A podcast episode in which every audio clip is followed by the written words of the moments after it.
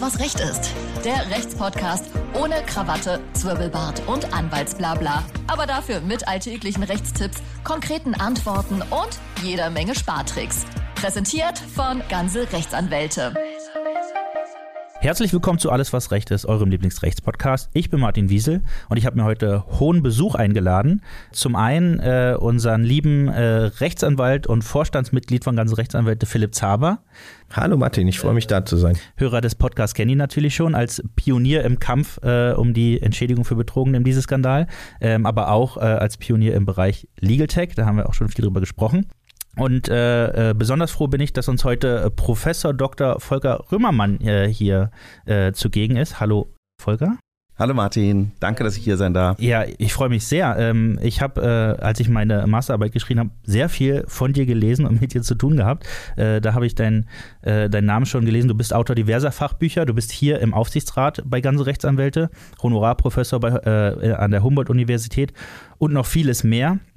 Ich habe euch äh, heute eingeladen, ähm, weil es in den Medien in letzter Zeit viele Berichte gibt, die die Unabhängigkeit unseres Justiz Justizsystems und unserer Richter im Speziellen in Zweifel zieht. Äh, und da würde ich gerne wirklich mal mit euch äh, drüber sprechen. Jüngster Aufreger war beispielsweise ein Fall von einem Bundesverfassungsrichter namens Habert. Äh, der hat äh, die Flugbereitschaft genutzt, um zu äh, Angela Merkel, ehemaliger äh, Bundeskanzlerin, zu fliegen und praktisch also mit Maschinen der Luftwaffe äh, durch die Gegend geflogen ist.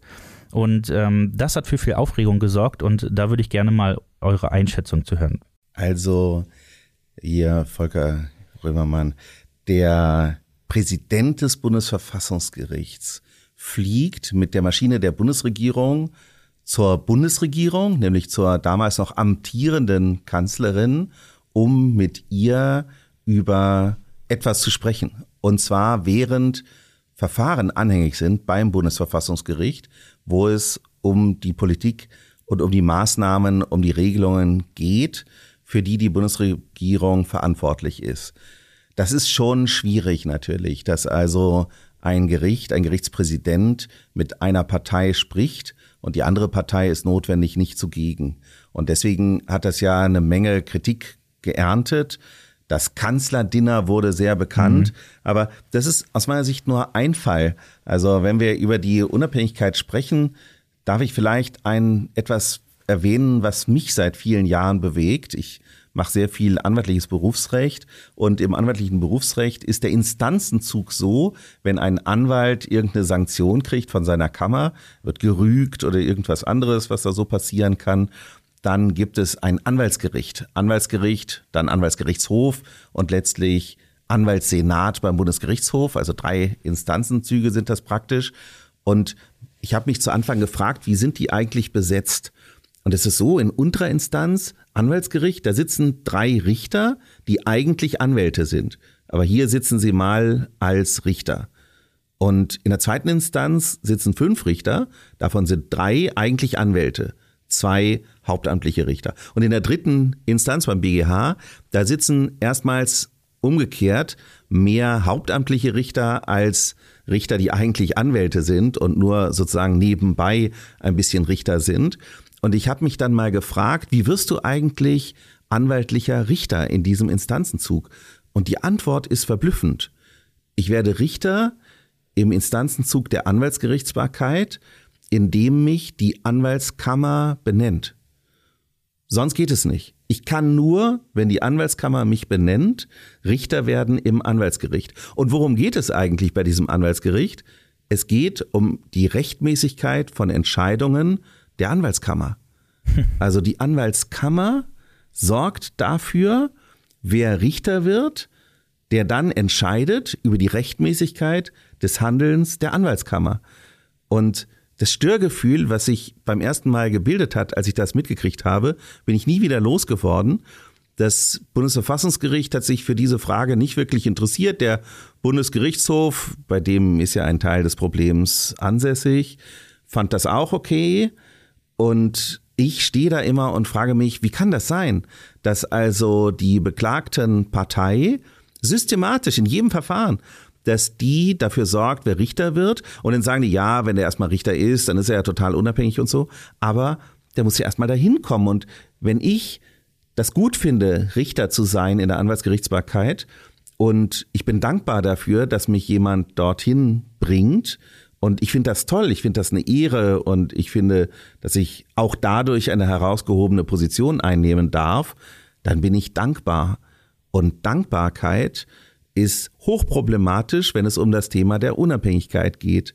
Also ich glaube tatsächlich, man darf das Thema jetzt nicht als flächendeckendes Thema nehmen mit der Unabhängigkeit. Und Unabhängigkeit ist natürlich auch etwas ein bisschen gefühlt. Also wie, wie agiere ich unabhängig?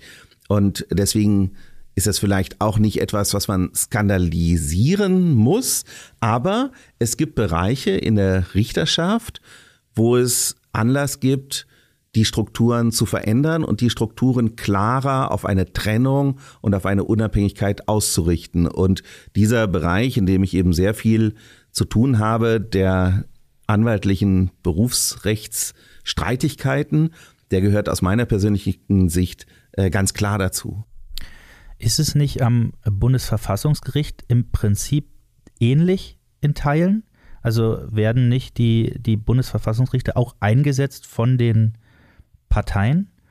Ja, wir, wir, wir haben Martin in der Tat, also äh, was Volker gerade skizziert hat in dem Beispiel mit der Anwaltsgerichtsbarkeit, äh, wir haben das Thema, dass wir auch eine Politisierung ähm, bei den ganz bei den Berufsrichtern und zwar insbesondere bei den höchsten Richtern, bei den Richtern des Bundesverfassungsgerichts wie auch bei den Richtern an den Bundesgerichten haben. Es ist eine, das ist eine, ähm, das Parteibuch entscheidet im Grunde, wenn man es ein bisschen pointiert ausdrückt, darüber, wie viel Karriere ich äh, in der Justiz machen kann. Und wenn ich das konkret machen kann, ist es so, dass, ähm, ich meine, der, der Haber, das war ja unser Eingangsthema. Wir kommen, können wahrscheinlich über viele Beispiele äh, sprechen. Ich finde das Thema sehr, sehr spannend und es ist so ein bisschen unterm Radar und gehört da auch so ein bisschen nach, nach vorne gehoben, weil es einfach ein Thema ist. Der, der Habert war, ich meine, da gibt es Wahlfotos im Internet, wie er mit Angela Merkel, da, das war nicht die letzte Bundestagswahl, sondern die davor, ähm, da kandidiert hat, gemeinsam erfolgreich, war, glaube ich, der Slogan, ähm, oder gemeinsam zum Erfolg. Auf jeden Fall muss man sich vorstellen, dass äh, er war CDU, Vize-Fraktionsvorsitzender der CDU im Bundestag, war gleichzeitig in der Kanzlei, eine Kanzlei, die selbst zum Beispiel in dem Dieselskandal ist natürlich ein Thema, was uns ja auch befasst, was heute gar nicht so eine Rolle spielen soll.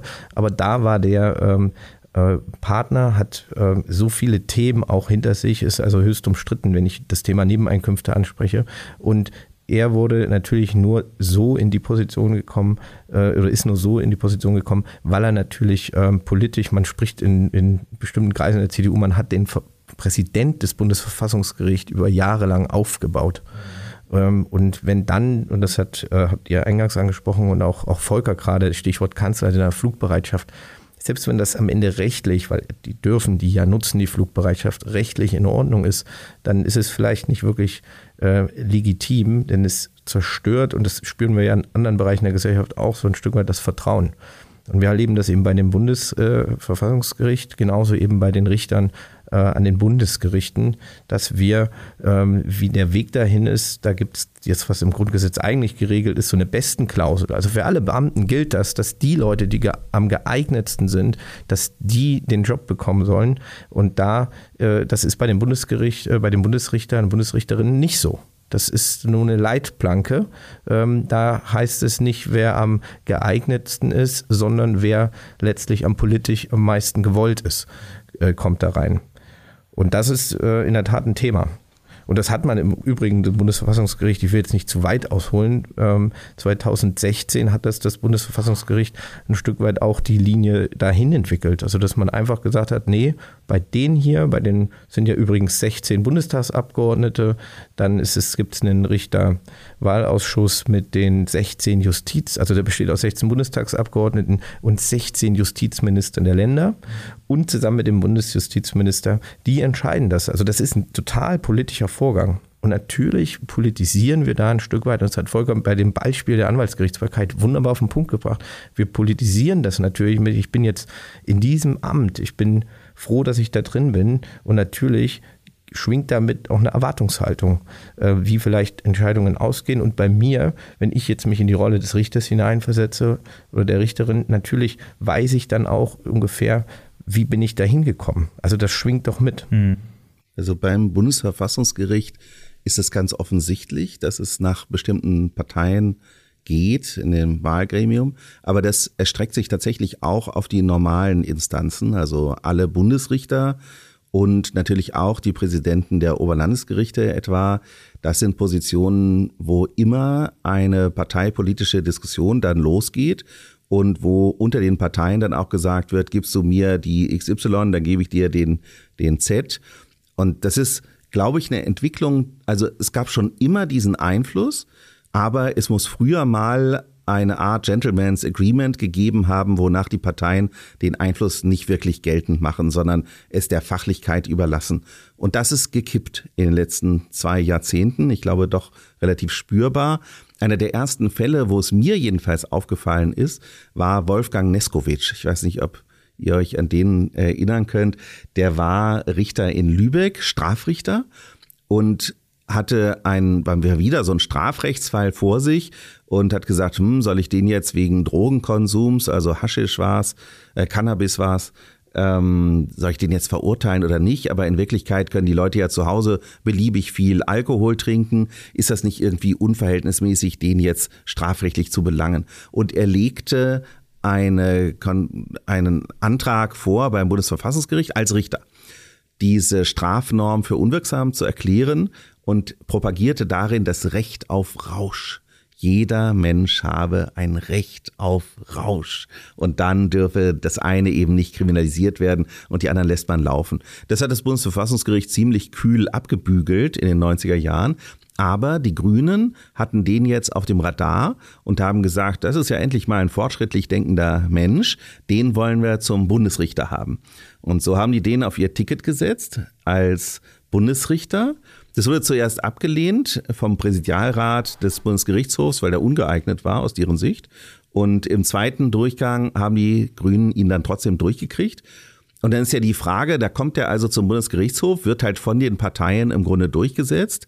Und der Bundesgerichtshof fragt sich, was machen wir jetzt? Also, was machen wir jetzt mit dem Kandidaten hier? Und er ist dann gelandet in dem Senat, der für Insolvenzrecht zuständig ist. Also eine Materie, die mit dem Strafrecht überhaupt gar nichts zu tun hat. Das ist ja auch eine Situation, der normale Bewerber in einer unserer Kanzleien, ähm, wenn, wenn der sich bewerben würde, hätte gesagt, hier, ich habe jetzt zehn Jahre Strafrechtserfahrung und ich mache ja nun auch viel Insolvenzrecht. Ich glaube nicht, dass der in der ersten Runde durchgekommen wäre. Aber beim Bundesgerichtshof, wenn er das richtige Partei also von der richtigen Partei dann entsprechend gepusht wird, ist das in Ordnung. Der ist dann übrigens vom BGH direkt in die Politik gegangen, war auf der Liste der Linken dann auf einmal, saß viele Jahre im Bundestag und ist jetzt aber inzwischen aus dem Bundestag wieder ausgeschieden. Und das war ein Fall, warum ich erwähne ich den, weil aus meiner Sicht, das war so einer der ersten Sündenfälle, wo man sehr klar gesehen hat, wie stark der Einfluss der politischen Parteien ist und wie wenig Rücksicht genommen wird im Grunde auf eine konkrete fachliche Bezugnahme auf den Bedarf, der bei den obersten Bundesgerichten herrschte. Und so gibt es seitdem eine ganze Reihe von Fällen. Es gab immer wieder Konkurrentenklagen. Es gibt immer wieder Konkurrentenklagen. Und ich finde es hochproblematisch, dass man hier nicht der Justiz im Grunde die Auswahl ein Stück weit selbst überlässt, nämlich nach fachlichen Kriterien, sondern dass man da versucht, irgendwelche ideologischen und parteipolitischen Aspekte denen den Vorrang einzuräumen. Ja, absolut. Ähm, ich, ich glaube, dass äh, diese Besetzung der Richter auf jeden Fall und offensichtlich ein Aspekt ist, äh, wo ich würde sagen, Nachbesserungsbedarf besteht oder was, wo man sich, äh, was man sich zumindest mal anschauen sollte. Ich habe aber auch das Gefühl, dass es noch ähm, andere Geschichten gibt, ähm, wo man so ein bisschen, äh, wo es so ein bisschen Geschmäckle gibt. Ähm, ich habe nämlich äh, zum Beispiel gelesen, das war hier der Report Finanzwende Recherche, der ist aus Januar 2022. Da ging es beispielsweise um das Thema Nebeneinkünfte von Richtern. Ähm, das war mir überhaupt nicht bewusst, dass Richter sowas überhaupt dürfen oder machen und aber in welchem Umfang, äh, das hat mich dann doch ein bisschen äh, geschockt. Also es gab hier ein Beispiel, dass ein Richter äh, des Bundesgerichtshofs, Namen wurden nicht genannt, aber innerhalb von sechs Jahren doch 1,8 Millionen Euro eingenommen hat, nur an Nebeneinkünften. Das hat sein normales Salär verdreifacht. Ja? Und ähm, das scheint wohl auch teilweise zu Problemen zu führen. ähm, ich weiß nicht, wie, wie ist denn da die Einschätzung? Ist es tatsächlich ein Problem oder sagt man, naja, okay, das ist eigentlich in Ordnung? Also man muss, wenn man es wenn mal ganz nüchtern betrachtet, auch sagen, dass es nicht schlecht ist, wenn natürlich auch die äh, Richterschaft mal ihre Perspektive, also im Sinne der Rechtswissenschaft, die Perspektive ähm, preisgibt, wenn sie sich an äh, Fachaufsätzen beteiligen, auch an, an Tagungen, auch Vorträge halten, weil das belebt ja auch den Diskurs. Wer kann besser, vielleicht nur die Anwälte, Volker Wir, ähm, aber wer kann eigentlich besser ähm, aus der Praxis berichten als ein, ein Richter, der die Fälle gerade bei den äh, Obergerichten und insbesondere bei den Bundesgerichten ja auch wirklich rechtlich, also das sind ja Präzisionsjuristen, mhm. ähm, und da den Blick zu bekommen, wie, wie die äh, denken und was, wie die Themen einschätzen, das halte ich für, für sehr sinnvoll. Aber man muss halt schauen, wenn das so ein Stück weit, ich sage das so deutlich oder so drastisch, so pervertiert wird. Ähm, jetzt kann man sagen, Mensch, passt doch die Bezüge der Richter an. Gibt es auch Stimmen. Ähm, will ich mich gar nicht äh, so äh, positionieren, aber es ist natürlich so, dass wenn das dann in siebenstelligen Bereich geht und am Ende die eigentliche Richtertätigkeit so, also jedenfalls, wenn man sich den Lohnzettel anguckt, äh, in die Bedeutungslosigkeit rutscht, dann muss ich sagen, dann ist das schief. Und jetzt stellt man sich mal den Angestellten vor, der 50.000 Euro verdient oder lass es 60, 70.000 sein, der hat da in seinem Arbeitsvertrag im Regelfall einen Genehmigungsvorbehalt, wenn er solche Nebentätigkeiten macht. Im Zweifel hat er auch gar keine Zeit, die auszuüben. Und äh, dann bin ich natürlich als, als Richter und über diese Nebeneinkünfte, die du gerade angesprochen hast, Martin, die sind ja sogar nur anzeigepflichtig gewesen, die sind noch nicht mal genehmigungspflichtig. Äh, und dann das in diesem extremen Maß, muss ich mir sagen, bin ich eigentlich Richter oder bin ich äh, Vortragender? Ich habe das Gefühl, problematisch könnte es natürlich auch sein, wenn die Richter dann beispielsweise zusammen mit, mit Anwälten, die dann wiederum äh, Interessenvertreter von großen Wirtschaftsunternehmen sind, die dann wiederum in Verfahren auftauchen, wo die Richter dann auftauchen, also ist alles ja äh, passiert, wenn die dann zusammen äh, Vorträge halten oder oder, oder Fachbücher schreiben, ähm, dann kann man zumindest äh, äh, daran zweifeln oder vielleicht vermuten, dass es da Absprachen gibt. Also ich weiß, ich habe in der Vorbereitung äh, gelesen, da gab es ja äh, einen Fall, da ging es äh, um diese Kaskadenverweisgeschichte bei den, bei den Kreditwiderrufen. Äh, und da war, das war nämlich genauso. Da hat ein Richter und ein Anwalt haben zusammengearbeitet und kurz danach hat der Richter dann praktisch verbraucherunfreundlich nochmal in diese Kerbe geschlagen. Also also ich, ich würde äh, mich da tatsächlich, Philipp, gerne anschließen ein Stück weit. Es ist äh, zu, differenziert zu sehen. Es ist richtig und es muss unbedingt sein, dass bei Tagungen auch Richter auftreten können, genauso als Referenten, weil sonst schließen wir die aus und dann sind sie so in ihrer Bubble und es ist gerade wichtig, dass man sich fachlich austauscht. In die Diskussion ist das zum Teil gekommen, gerade bei diesen Kapitalanlagegeschichten, weil einige Veranstalter von Bankenseite wohl relativ hohe Honorare gezahlt haben. Dadurch kommen nämlich diese Nebeneinkünfte in der Höhe an Richter. Und da muss man eben gucken, dass das Salär der Referenten in etwa übereinstimmt. Denn in dem Moment, wo das Kass voneinander abweicht, äh, fragt man sich eben, ist das Honorar, was derjenige dafür bekommt, wirklich nur der, den 60 Minuten des Vortrages geschuldet oder wird damit noch eine andere Erwartung verbunden? Also da muss man, glaube ich, aufpassen. Das, was du gesagt hast, Philipp, mit der Zahl der Nebentätigkeiten, das hatte tatsächlich mal zum Eklat geführt unter Präsident Tolksdorf beim BGH. Der hat nämlich gesehen, dass seine Richter sehr oft weg waren, jedenfalls nach seinem Gefühl. Und dann gab es da eine Limitierung der Zahl der Vorträge, was die Richter wiederum auch nicht so toll fanden und fanden sich in ihrer Unabhängigkeit sehr stark beeinträchtigt. Und einige haben sich da auch nicht dran gehalten. Also das war der Versuch im Grunde, es vom zeitlichen her so zu deckeln, dass man nicht diese Tätigkeit mit eigenen persönlichen Einkünften dann in den Vordergrund schiebt zu Lasten der sonstigen Tätigkeit. Also da ist die Frage eben äh, einerseits der Arbeitsbelastung und das andere Thema dabei ist, kann die Gefahr bestehen, dass Richter gekauft werden von Seminarveranstaltern, die besonders hohe Honorare zahlen und einer klaren Ecke zuzuordnen sind. Also dazu muss man wieder vielleicht auch noch etwas relativieren. Auch wenn wir Anwälte irgendwo Vorträge halten, ist das nicht immer ohne Interessen oder Publikationen machen, ist das auch nicht immer ohne Interessen. Ich glaube nur, das ist auch völlig, aus meiner Sicht ist das völlig in Ordnung. Ich glaube nur, dass man immer die Transparenz darüber herstellen muss. Ich will ein Beispiel dazu sagen. Ihr hattet die Dieselgate-Fälle erwähnt. ich war Gutachter für einen der Kläger, eine der großen Klägerkanzleien und habe dann einen Aufsatz der NJW publiziert und der Gegenaufsatz war von Professor Martin Hensler, einem klugen Berufsrechtler, der aber hier die Gegenposition vertreten hat. Und als ich den mit dem Chefredakteur gesprochen habe über die Frage, wollen wir was veröffentlichen, war das erste, was ich ihm gesagt habe, ich war hier Gutachter, also wir müssen da in der Fußnote sagen, und zwar in der ersten Fußnote, damit da überhaupt kein Zweifel aufkommt, äh, ich war gutachterlich auf einer Seite tätig. Nicht, dass da einer nachher kommt und sagt, oh, der Römermann hat was publiziert und gleichzeitig ist er als Gutachter tätig. Also das könnte ja ein Geschmäckle haben. Und wenn man aber Transparenz darüber herstellt, dann weiß jeder Leser, okay, der ist auch in einer anwaltlichen Funktion tätig gewesen in diesem Kontext. Und vielleicht ist nicht dasselbe Maß an vollständiger geistiger Unabhängigkeit zu erwarten, weil man eben schon geprägt ist in gewisser Weise durch die anwaltliche Funktion. Wenn man das offenlegt, ist es, glaube ich, in Ordnung. In demselben Kontext gab es viele andere Gutachter, die auch Aufsätze publiziert haben, die das nicht offengelegt haben. Also es gab mehrere, fünf, sechs Veröffentlichungen von einer Seite, wo Leute, die Gutachten geschrieben haben, danach das mehr oder weniger als Aufsatz publiziert haben und sie haben nicht kenntlich gemacht, dass sie auf einer Seite gestanden haben. Und das finde ich dann wieder nicht redlich. Ne? Da muss man, glaube ich, mit offenem Visier antreten.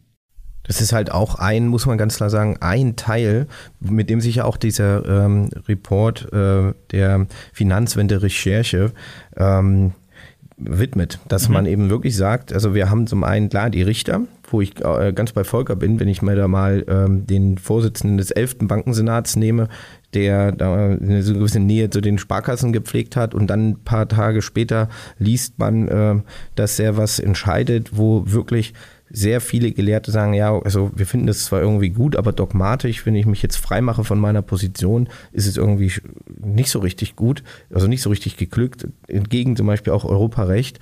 Also dann entsteht halt dieser Geschmack und dann erodiert äh, Vertrauen. Finde ich, das ist wirklich ein Problem.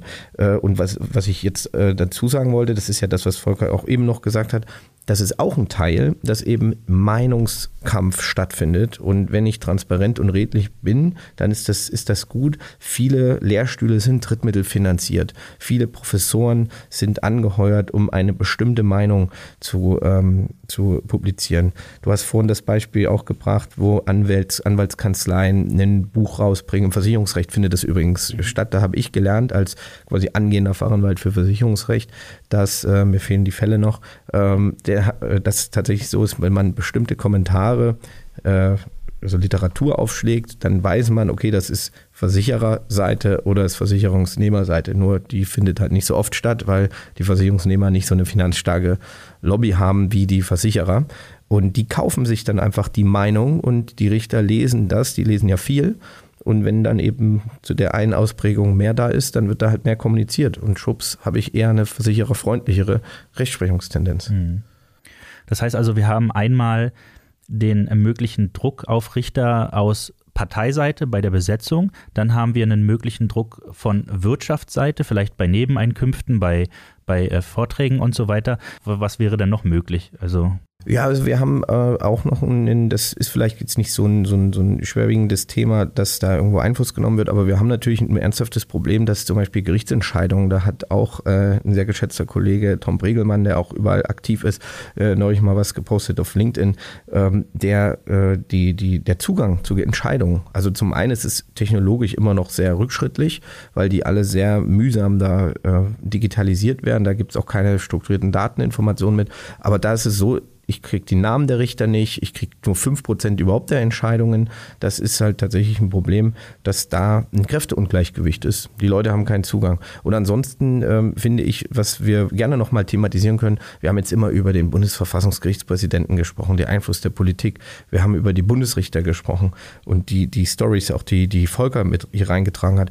Wir haben aber halt auch tatsächlich ein paar Themen, wo Richter am Landgericht einfach von einer Seite, und da krieg, ist nicht, weil sie Geld kriegen, sondern die werden von einer Seite einfach aus dem Spiel genommen über sehr seltsame äh, Befangenheitsgeschichten. Also ich würde gerne mal einen Fall, das, das ist äh, am Landgericht Stuttgart passiert, was mhm. ja jüngst wieder in den Schlagzeilen war, wo so E-Mail-Verkehr geleakt wurde, was in der Wirtschaftswoche im Juni, Juli wurde das berichtet. Ähm, Und in Stuttgart war noch ein paar, äh, kurz vorher, also ein, zwei Jahre vorher, äh, Name Richter Reuchle. Also der ist Richter und heißt auch noch Richter. Ähm, Richter Reuchle, der wurde einfach aus dem Spiel genommen, das muss man sich mal vorstellen, weil er unliebsam war. Er wollte im Grunde eine Frage an den Europäischen Gerichtshof wenden. Übrigens eine Frage, die jetzt demnächst entschieden wurde, weil ein anderer Richter das erfolgreich geschafft hat. Das wollte der schon viel früher äh, machen. Wir wären also thematisch schon viel weiter in der Aufklärung. Da hat man dann gesagt, das war ein Daimler-Verfahren, naja, aber der ist irgendwie so gegen uns, haben wir das Gefühl. Und äh, übrigens, seine, seine Frau, die hat ja die hat ja auch so ein Auto gehabt mit so einem Schummelmotor, das war ein VW. Und da muss man sich vorstellen, da hat dann am Ende die Daimler AG gesagt, dessen Frau hat juristisch sich gegen, das, äh, gegen dieses Dieselbetrug da gewehrt, ähm, hat also juristische Hilfe in Anspruch genommen. Deswegen ist dieser Mann, der Ehemann, der nun mal völlig Richter ist, per se äh, befangen. Und das ist für sich genommen, wenn man sagt, ja, das ist aber jetzt irgendwie schon weit hergeholt. Aber es reicht ja die Besorgnis der Befangenheit. Also man muss nur, den, vielleicht ist der, der, also der Anschein reicht schon aus. Aber jetzt muss man sich vorstellen, wer hat über den Befangenheitsantrag entschieden? Ich äh, stelle mal die Frage so in die Runde. Habt ihr eine Vorstellung, wer letztlich, also klar, es entscheidet dann, wenn das, wenn die, das, dieselbe Kammer, das sind ja mehrere Kollegen, wenn die dem nicht abhelfen, geht das hoch zum OEG. Aber wer, äh, schätzt ihr, war involviert in der Entscheidung? Es war ein Richter, der vor seiner richterlichen Tätigkeit in der Kanzlei Kleis-Lutz war, die wiederum Daimler in dem gesamten äh, sag ich mal, Diesel-Kontext selbst beraten hat. Also da hat ein Richter über die aus meiner Sicht sehr weit hergeholte Befangenheit eines anderen Richters entschieden, der selbst noch eine viel, viel stärkere Färbung hat. Ja. Ähm, und das ist schon, kann man sagen, das haben auch andere Kanzleien. Ähm, das ist aus meiner Sicht wirklich ein handfester Justizskandal. Man hat ihn dann auch übrigens kaltgestellt. Und äh, wenn solche Vorgänge passieren, ne, oder wir jetzt an, an Stuttgart wieder, dass da jemand eine E-Mail schreibt, naja, wir erwarten jetzt hier aber eine Klageflut und ähm, das OLG versucht dann das alles abzubügeln und der Richter selber weiß, ui, da hat aber unser OLG ein bisschen vielleicht übers Ziel hinausgeschossen. Mutige Entscheidung, Augenzwinker-Smiley. Also das sind Sachen, da kann ich mich als Anwalt, äh, seht mir die, quasi meine Leidenschaft bei dem Thema nach, ein bisschen also aufregen äh, und, und ja. Also diese Transparenz von Urteilen hast du aus meiner Sicht unbedingt zu Recht erwähnt. Und es ist völlig unbegreiflich, dass in Deutschland unter drei Prozent offenbar der Urteile veröffentlicht werden. Also je mehr Transparenz wir hätten über die im Namen des Volkes gefassten Urteile, desto klarer könnte man ja auch Missstände erkennen. Ich selbst habe mal um die Jahreswende verfolgt, da war dieser Tennisspieler, nämlich Novak Djokovic, der in Australien antreten wollte und nicht geimpft war. Und vielleicht erinnert sie sich äh, ihr euch an diese Story, der wurde zuerst reingelassen und dann wieder doch nicht. Und es gab ein Gerichtsverfahren darüber, ob er da antreten darf als Tennisspieler oder nicht. Und ich habe das mal verfolgt, weil ich das ein spannendes Thema fand und bin auf die Seite des Gerichts gegangen. Und dann haben die verhandelt an einem Samstag für hiesige Verhältnisse nachts und du hast einen Link gehabt. Ich habe mich also über den Link in die laufende Verhandlung eingeklickt. Du hast die Verhandlung, du kannst ja eins zu eins folgen, es war eine Online-Verhandlung. Du siehst die Richter, du siehst alle Beteiligten und du bist dabei. Also eine echte Gerichtsöffentlichkeit und zwar von jedem beliebigen Teil der Welt aus. Und wenn du dich für die Akte interessiert hast, bist du auf den Reiter mit der Akte gegangen, ebenfalls auf der Webseite des Gerichts. Und du konntest in der Akte sehen die Gesundheitszertifikate von Djokovic. Da würden den Deutschen natürlich erstmal die Haare zu Berge stehen und die sagen, oh Gott, das ist ja total geheim und Datenschutz und so weiter und so weiter. Aber das ist wirklich eine Gerichtsöffentlichkeit natürlich. Und offenbar gibt es Teile der Erde, die gehen damit relativ entspannt um. Und eine bessere Qualitätskontrolle auch dessen, was bei Gericht passiert und eine bessere Alarmwarnung vielleicht, wenn irgendwo was schiefläuft oder wenn es Indizien geben könnte, kann es ja gar nicht geben als eine solche absolute Transparenz. Also Insoweit ist auch da äh, Tom Bregelmann natürlich äh, toll, dass der da mit als Vorkämpfer ist. Er ist nicht alleine. Es gibt viele, die das schon fordern und auch zum Teil seit langer Zeit fordern. Warum wir da nicht vorankommen? Die Gerichte haben irgendwelche Erklärungen dann, da fehlt es an Personal, um das zu schwärzen und so weiter. Also es gibt immer ganz viele Erklärungen, warum es nicht stattfindet. Aber da müsste man doch im Grunde kraftvoll mal einen Vorstoß machen und die Transparenz von Urteilen von 80, 90, am besten 100 Prozent der Urteile hinkriegen. Und dann glaube ich, würde das tendenziell den Missständen schon mal extrem entgegenwirken auch. Äh, zwei, zwei Sätze zu dem Punkt, weil, weil Volker das, das Verfahren in Australien angesprochen hat. Ich habe hier quasi eine, eine, komplett gegenteilige Erfahrung gemacht. Ich habe mal, ähm, ich glaube, da ging es um eine Sachstandsmitteilung. Also ich habe auf jeden Fall ein Schreiben vom Gericht gepostet auf LinkedIn und hatte den Namen der Richterin nicht geschwärzt. Und nun sind bei mir, ich habe nicht ganz so viele äh, Follower wie, wie der Volker, ähm, aber es sind auch ein paar Richter dabei. Ne? Und ich will für die auch eine Lanze brechen, weil die meisten machen davon ehrliche, gute und fleißige Arbeit. Ähm, aber da wurde ich gleich angegangen, naja, mein Post ist ja schon deswegen kritisch, weil ich jetzt hier den Namen der Richterin, die übrigens, wie der Volker sagt, im Namen des Volkes das Urteil spricht. Um Gottes Willen, warum haben wir denn da überhaupt eine Empfindsamkeit? Das ist doch völlig normal. Und da kann ich mich auch nicht verstecken. Mhm. Es ist ja auch insofern wichtig, wenn wir überhaupt keinen Zugriff haben, äh, dann kann man ja gar nicht als normaler Mensch, äh, normaler Verbraucher einschätzen, wie die Rechtslage zu irgendeiner Situation ist. Man ist im Prinzip darauf angewiesen, das aus den Medien zu bekommen. Das heißt also, die Medien entscheiden darüber, wie die Rechtslage, wie gut die Rechtslage für den einen oder anderen aussieht. Zu diesem Kanzlerdinner insgesamt Gesamtkomplex hat ja die Bildzeitung tatsächlich verdienstvollerweise beim Verwaltungsgericht den Zugang zu Akten eingeklagt. Und zwar mit Erfolg. Äh, das Bundesverfassungsgericht wollte keinen Zugang zu Akten geben nach Informationsfreiheitsgesetz und die Bildzeitung hat dann beim Verwaltungsgericht das Bundesverfassungsgericht besiegt, weil das Verwaltungsgericht sagt, das Bundesverfassungsgericht würde die Presse- und Freiheit unzureichend würdigen. Also das Bundesverfassungsgericht wurde über die Reichweite des Grundrechts und des, der Verfassung vom Verwaltungsgericht belehrt. Auch ein starkes Stück. Da haben wir den, im Prinzip den nächsten Punkt, der Zweifel an der Unabhängigkeit unseres Justizsystems äh, äh, erwecken könnte, nämlich die Intransparenz, die herrscht, obwohl es eigentlich gar nicht notwendig wäre, möchte man meinen. Und dann ist mir eigentlich noch äh, dann ist mir noch eine Sache äh, aufgefallen, äh, die ich gerne mal äh, noch mit euch besprechen würde. Man, äh, man hat immer das Gefühl, dass es so eine Art Lokalpatriotismus äh, an Gerichten gibt. Nämlich, weiß ich nicht, in, in Frankfurt wird gerne zugunsten der Banken geurteilt oder in Braunschweig wird gerne zugunsten von VW geurteilt und in Stuttgart meinetwegen zu, zu Mercedes. Was könnte da denn die Intention dahinter sein?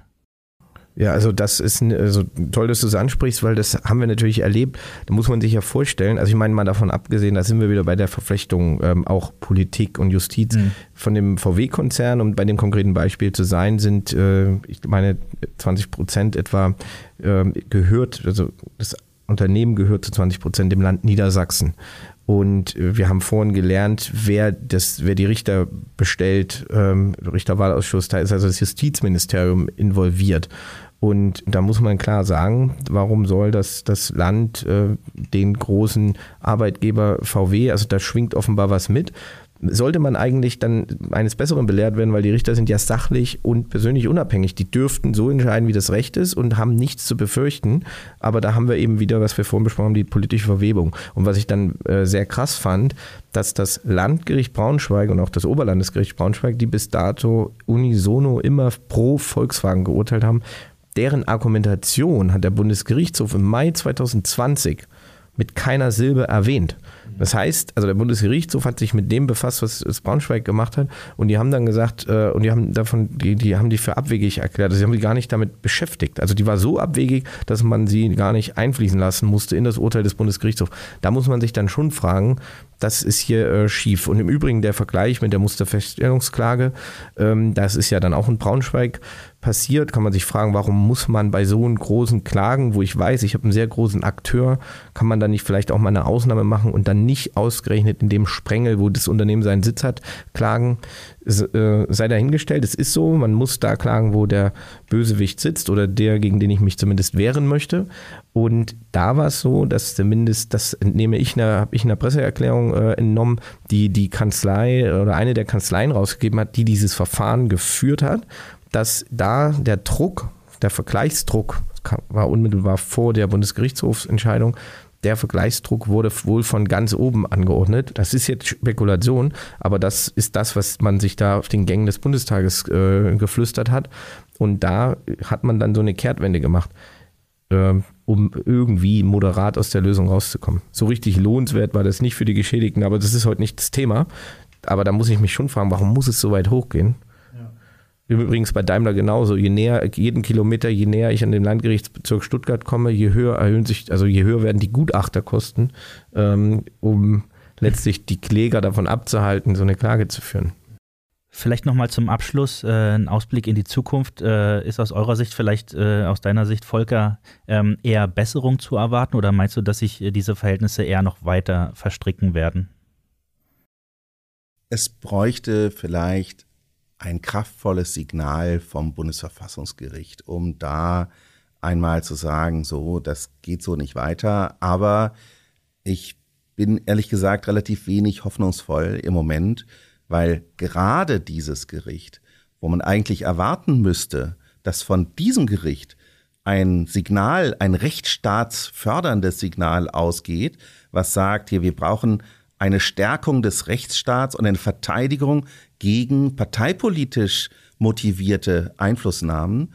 Gerade dieses Gericht scheint dem Einfluss von Parteien so stark zu unterliegen, dass, glaube ich, keine allzu große Erwartung bestehen kann im Moment in der derzeitigen Konstellation, die wir jetzt beobachten können und gerade auch mit dem, was wir in den letzten Monaten und Jahren gesehen haben von dem Gericht, dass da wirklich dieser Anstoß ausgeht. Das ist tragisch, aber vielleicht muss man da einfach geduldig sein und hoffen, dass es von da kommt. Ich glaube nicht, dass es von den Parteien ausgehen wird.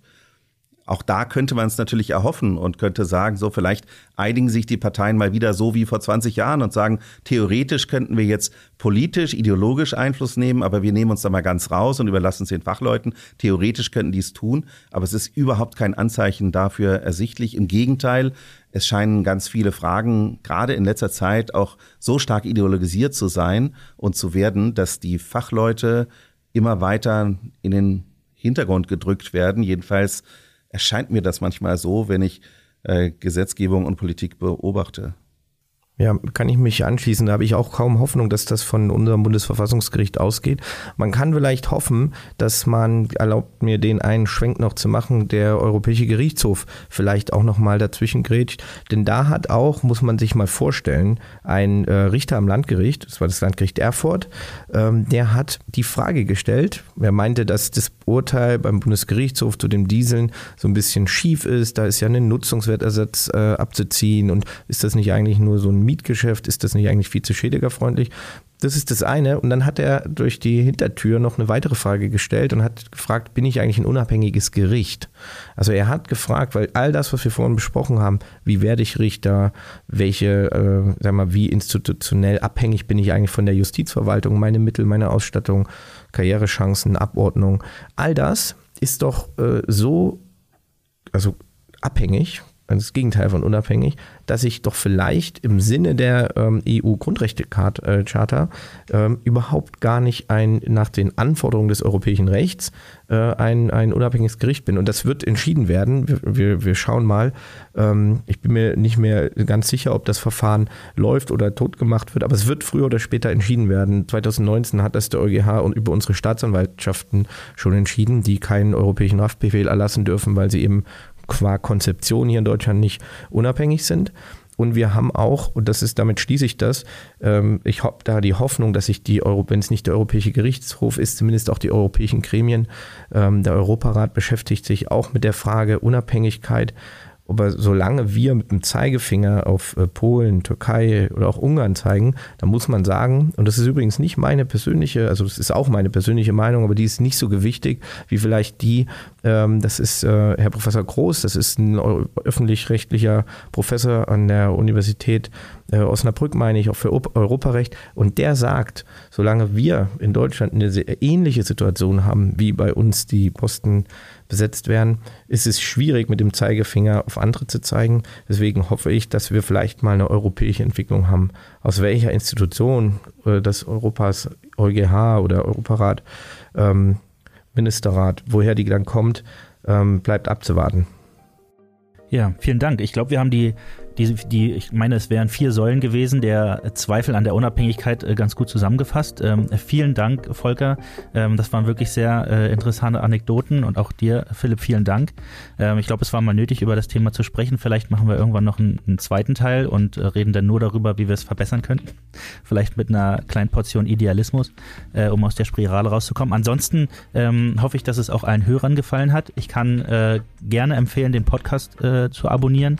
Ähm, und ansonsten natürlich auch auf äh, Volkers und auf deinen LinkedIn-Profilen und anderen Social-Media-Kanälen äh, raufzuschauen. Ja, vielen Dank, dass, äh, dass man mal wieder hier sein konnte. Und wir können ja auch die Hörer, wenn es vielleicht einen zweiten Teil gibt, weil die Story ist, also all das, was wir zu dem Thema sagen könnten, äh, das ist noch so viel mehr, ja. ähm, dass wir die Hörer einladen, äh, uns äh, Fragen zu stellen. Vielleicht gibt es Themen, die sie interessieren, die können wir dann beim nächsten Mal zu dem großen Thema nochmal, den können wir auf den Grund gehen. Genauso machen wir das. Danke für die tolle Moderation, Martin. Und danke, lieber Philipp. Danke, danke euch. Tschüssi. Tschüss.